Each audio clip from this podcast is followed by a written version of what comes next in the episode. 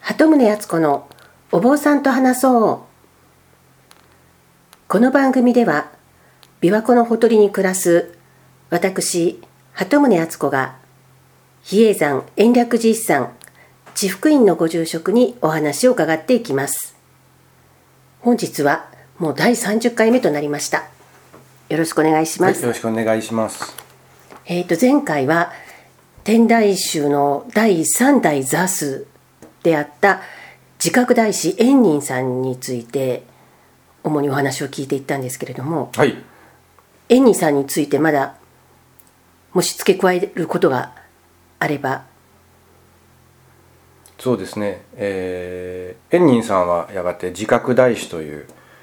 送り名を朝廷からいただくんですけれども、はこの「送り名」っていうんですねそのい、大師号というんですけどもね、またあるいは。はい、あの自分で名乗ったのではなくて朝廷の方から尊敬の念を込めて亡くなられたお坊さんに「大師」という言葉をつけるんですよ。あじゃあ「何々大師」っていうのは全て朝廷から送られた名前っていうことなんですね。また信者さんがあの尊敬を込めてあのつけるものもありますけれどもやはり朝廷からいただくというのがまあ正式なんですけれどもねあじゃあ最澄さんの「伝行大師最澄」っていうのも、はい伝教大師師というのを朝廷からいただいたと。はいですから根本中道の一番正面の上に額がかけてあるんですけれどもはい。その額はあの昭和天皇様が書かれた「伝行」という字がああ、大きいのはいありますね。はい。ですから昭和天皇様の字ですから昭和以前はなかったんですよはい。昭和天皇に様に書いていただいて今あそこに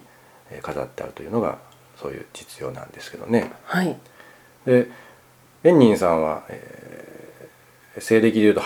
863年にはい。えー70歳で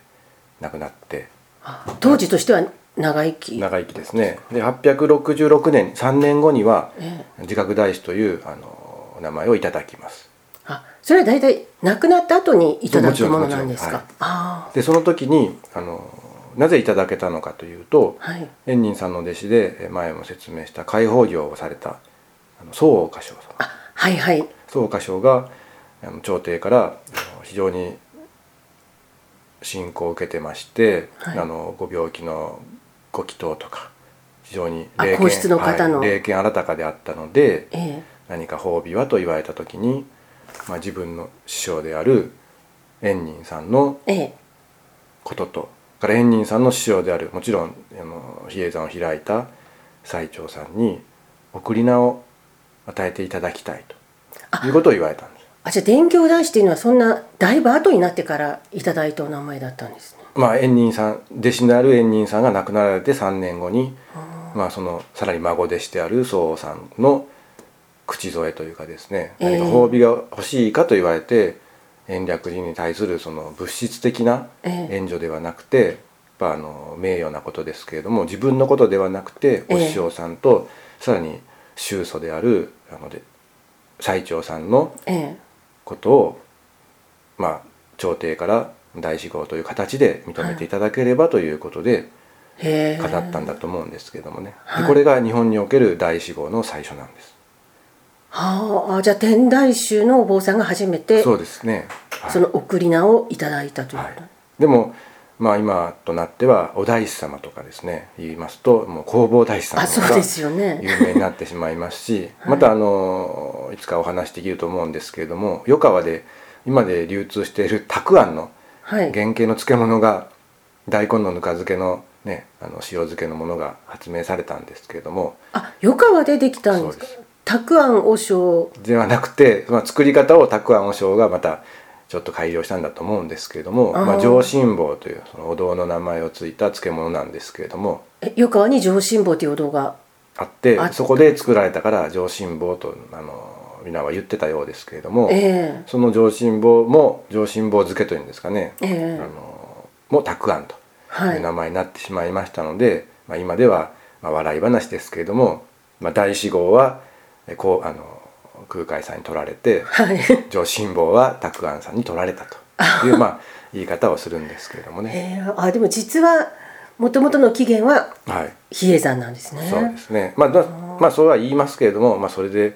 訴訟をすると か別にあの言い方を改めろとかですね、まあそういうことは言わないんですけども、まあ、はいルーツは、まあ、いろんなものが比叡山にあると。ああまあ日本人の生活も仏教に出しているものがありますけれどもかといっはてそれを、あの宗教が関係ない人には使うなということもありませんので、まあ、それはそれで文化的なこととして覚えておいていただけたらいいんじゃないかなと思いますね。はいはい、でまああの縁人さんについてはあそんな感じで、で縁人さんが亡くなられて、はいそしたらまた次のお雑さん新しいお雑さんがはい生まれるわけですまあ、よ、ね密教の方で有名だったアンネという方なんですがいるんですけれども、まあ、その方も、えーさらに第あのよん第4世ですけれどもその次にあの第5世の座数になられたのが円珍さんですね。あお名前は聞いたことありますね、円珍さんは、えー四国の生まれでね、まあ、香川県の善通寺なんです今でいう善通あじ寺ゃあの辺りな空んです海さんと同居、はい、空海さんのいとことか甥っ子とか、まあ、そういうことも言われてます、 あそうなんですか、はいであでも比叡山にいらして、はい、本来ならば、えー高野山に行かれるのがその近さで言えばね、あのええそうかもしれませんけれどもあの比叡山の方にはい来られたというのが歴史的なことでございますね。へえそのエンチンさんも何か特別な功績のある方なんですかはい、あのもちろん大師号もいただいてまして「知正大師」という知恵の知あ地に上大師はいあの証拠の証明書の証という字をつけて地正大師という大師号も、うんいただかれてますはいでこの方の特筆すべきところはやっぱり三井寺御城寺ですね、はい御城寺を復え興して、あのまあ、今では天台寺門宗というえあ延暦寺と別れてしまったわけですよね、分かれてしまいましたけれども昔は山といえば比叡山で寺といえば、あの三井寺さんだったんですよねはあそういう言葉があったんですけれども、まあええまあ三井寺三井寺と言いますけれども三つの井戸と書きますけれども、はいあの天皇さんが3代にわたって産湯を使った井戸があるという、あまあ非常にそうなんです綺麗な泉のあの湧き水のある場所ということで三井寺があの俗称として知られてますけど、まあ、本本当のお名前は御城寺、はい円と円と公園の円と書いて、えー御城寺と読むんですけれどあもでね。お城のはい円の城の寺って書はいくとこですよね、はいあじゃあそこは、えー、と山の麓っていうか大津市今市街地にはいありますけれどもええもともとは比叡山延暦寺と一体だったわけそうでですすね。あちらはですね、長良山といって、えー長いという字に、えー等しいという字を書くあ長良の峰というんですけれどもね。はいであちらの方もあの修験道の盛んで修験道の本山のような形では存在してるんですけれども、はいだから開放行者の岡さにはあの出奔するのは無道寺自体ももともと三井寺の系統と仲良くなっていた時代がありまして、まはあ、い精力的に延暦寺なのか三井寺なのかというように動いてた時期があるそうなんですよ。あそれは最澄さんのあだいぶ後後でですすね。あはい。だから宋さんが始めた開放業ですけれどもあ、あ開放業自体が三井寺の山伏さんの系統に組み込まれたりですね。だからまあ親戚というかあのあっち行ったりこっち行ったりしてるんですけれども、はいまあ一番比叡山でも南の方ですから、はいあの三井寺との関係が深かったとも聞いてます。じゃあ最澄さんや円仁さんや円珍さんの頃っていうのは延暦比叡山延暦寺の一つのお堂そうですね。という天位置三づ井けな寺んで自すか体がもう天台の別院として。あ別院、ねあはいあのエンチンさんが入られたので、はいエンチンさん復興していくわけですよねそれまでもうあのあまり顧みられなかった格式は高いんですけれども、ええそんなに力はなかったお寺をあのエンチンさんが復興していったというのが現状ですね。はいでエンチンさん自身はあの誰のお弟子さんかというとはい蓮華大師さんに唐に渡る時に一緒についていった通訳の方がはい最初のお雑祭になるんですよ。あ初代のはい、え最澄さんが亡くなった後の初代の天台座数はがその通訳で一緒にあ唐に中国に渡った方がお坊さんがはい脱出になりますその方はあその方はなんておっ義しゃるんで神すかさんって言いますけどあもね義神さんあ名前は見見たこ義とのない義に、えーはい写真の真ですけれどもこの方も修善大師という修というのは修学旅行の週に座禅の禅と書くんですけれどもあ大志号をあいいたただだいいててますあーあの神奈川今でいう神奈川県出身の人で、はいまあ、神奈川県の人にとっては、まあ、初代座すということであー非常に神奈川県にある天台宗のお寺ではあの自分たちの地元から出たえ大人物だということで、あの尊敬はされてるんですけれどもえ、はいだから第5代目のお座すの円珍さんははい義心さんの弟子であるんですよ。あ善行大師さんの直接の弟子ではないあーはいはいであのそのことが後々あの比叡山とその三井寺さんの、まあ、仲の悪さったら変ですけれども、まあ、分裂のもとになったとも言われてるんですけれどもね、えええそれはどういういきさつで分裂したんですかやはりその次次の出す次の出すっていう決めていくときに、はいまあ、派閥争いじゃないですけれどもええ円仁さんの弟子弟子の系統とはい円珍さんの弟子の系統とどういうふうになるかっていうのはやっぱり人間ですから誰があのトップになるかということで争いがあったようなんですよあーねじ。ゃあ円仁さんは最澄さんの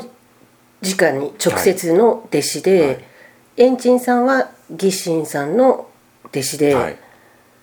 でも最澄さんも円仁さんも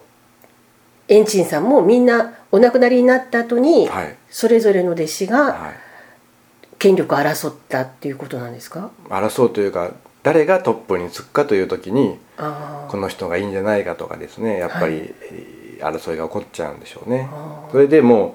うエンチンさんの一派はエンチンさんの弟子の一弟子の集団だとえ自え分たちで、あの名乗る集団はああ皆あの御城寺の方へ降りてしまったとあいうこともあの歴史的には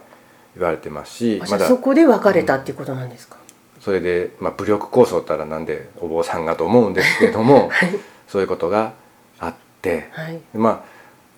後々ですけれども比叡山のお堂が焼けた時にええ三井寺にあった立派な本堂をバラバラに分解して釈迦堂へ持って行ってますしああそれは信長の焼き討ちの後そうですね秀吉さんの命ですけれどもあまあ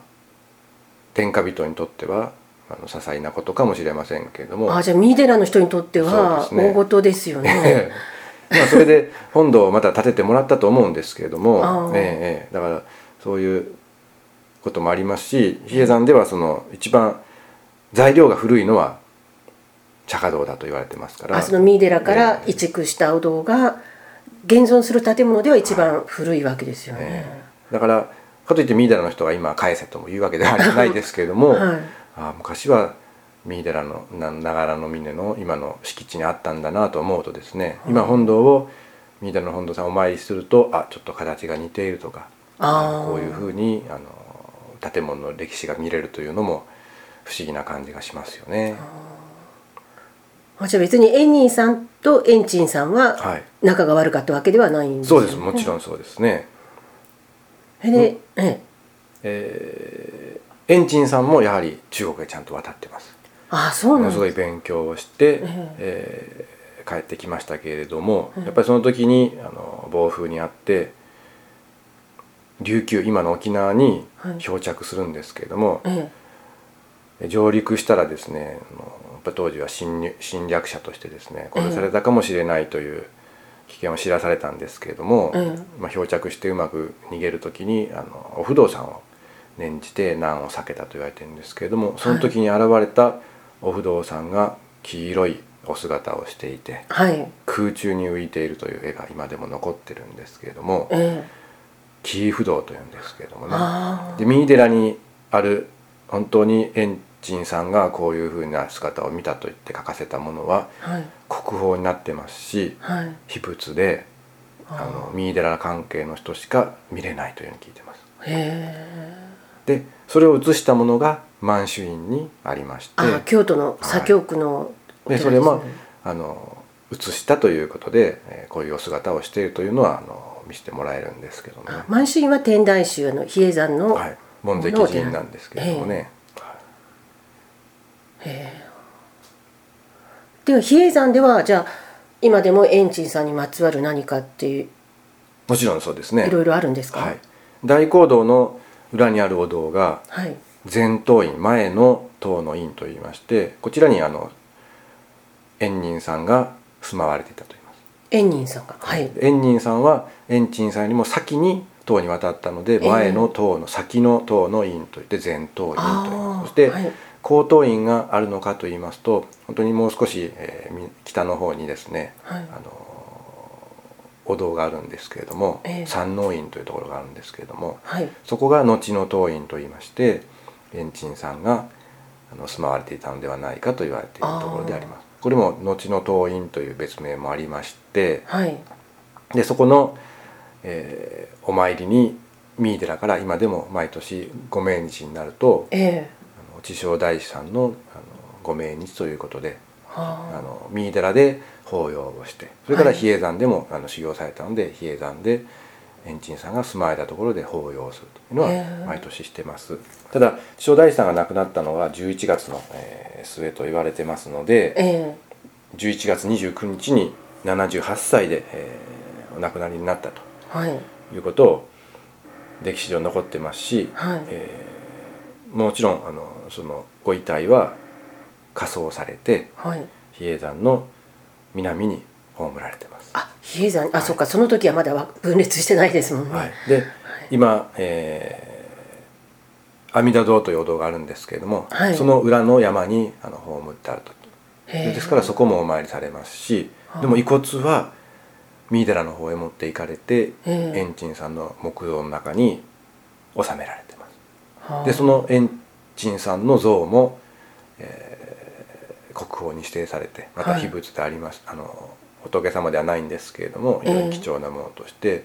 門外不出で、えー非公開はい、三井寺さんの方に納められてます最近公開がちょっとあってですねあの、はあお亡くなりになって何年かの年がありましたので、はあはい、その時に、えー一般公開は預かされてましたあでもそのエンチンさんのそのお墓という阿弥陀堂のはいそばのと場所っていうのは、はい一般の人が行っても行けますわかるんですかねわかります印っていうか、はいで井室あなたはちょっと話変わりますけどもええ比叡山の開放業も3つの流派に分かれてるんですけれどもはい一番最後に出た余川のあの流派、はいあの酒井あじゃりさんや今でいう藤波あじゃりさんが歩いた道ではあ酒井雄は斎、い雄斎さんあがじゃりさんですね歩くコースがあるんですけども、ええそこでは必ずあの円円珍さんのお墓の前まで回りますあその阿弥陀堂の近くはいの、そこがあのいろんなコースが違うというあー流派のね今の無道寺で行われている開放ではあの妖拝といってちょっと離れたところからこちらにあの地匠大師ありということでええ地匠大師さんを拝みますけれども実際にお墓の前まで歩くこともされます余川の方では。えで円仁さんのお墓っていうのは円仁さんのお墓は今の延暦寺会館を下ったところにありますへえところにちゃんとありますあじゃあその大昔の偉いお坊さんたちのお墓っていうのは山の中にはい大体あるわけですか、基本的に点在してますねでその天在というのはやっぱりそのそれぞれゆかりの場所にっていうことなんですか、はいそうです